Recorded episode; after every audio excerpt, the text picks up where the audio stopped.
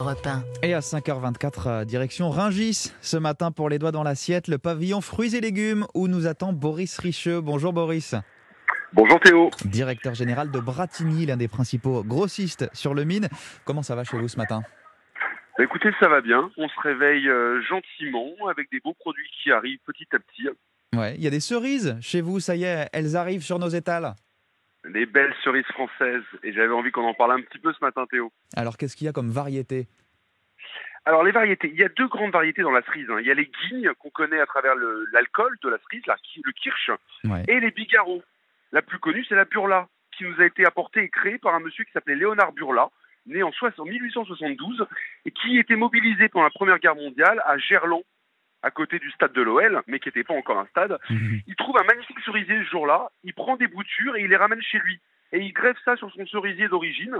Et là, il a la chance de trouver une nouvelle variété. Ça arrive de temps en temps quand on greffe euh, un plan sur un autre plan. Ouais. C'est la burla. Alors on a les autres après qui arrivent, la sumite, la raignée, la folfer, et moi ma préférée, la lapin. Alors c'est quoi les différences en termes de goût, en termes de texture? Alors les textures, vous allez surtout avoir une cerise qui va être plutôt soft, avec une cerise qui va être croquante. La grande différence, c'est la burla et par exemple la sumite, une, ce- une cerise croquante. On n'est pas un petit peu en avance, euh, Boris Richeux La saison, c'est pas en juin pour les cerises? On est parfaitement dans les temps. La saison, les cerisiers sont en fleurs en France au mois d'avril. 45 jours plus tard, vous avez les premières. Ouais. Et là, en l'occurrence, on y est, hein, mi-mai, elles sont là. Alors, vous allez avoir différentes textures et goûts, comme on disait tout à l'heure. Surtout, ne jamais juger une cerise sur sa couleur. Voilà, j'allais vous demander comment est-ce qu'on la, co- comment est-ce qu'on la choisit euh, quand elle est euh, justement dans, dans les étals? Alors, le seul élément important à regarder, c'est le pédoncule. Donc, cette petite tige que vous avez au-dessus du fruit, qui doit être absolument d'un vert vif et éclatant. Donc c'est presque plus sur la tige que sur le- la couleur ou, ou- ou la texture du fruit qu'on qu'on choisit? Tout à fait, c'est vraiment la tige. Et cette année, on a besoin de tout le monde, de tous les auditeurs, de tous les Français pour aider nos producteurs. On l'a vu, on l'a répété plusieurs fois sur votre antenne, il y a eu des gros gros gels cette Ouais. année. Mm. On a à peu près 60% de la production française de cerises qui est tombée par terre. Et donc on a besoin d'être au soutien de nos agriculteurs. Il faut savoir que les surfaces cultivées de cerises ne font que baisser en France depuis 20 ans.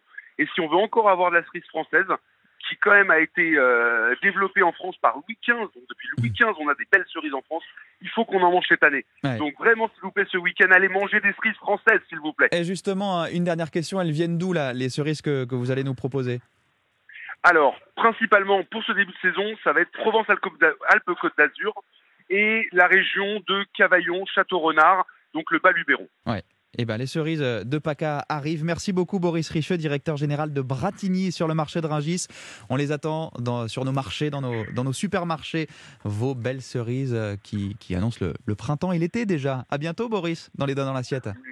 Merci Théo, au revoir.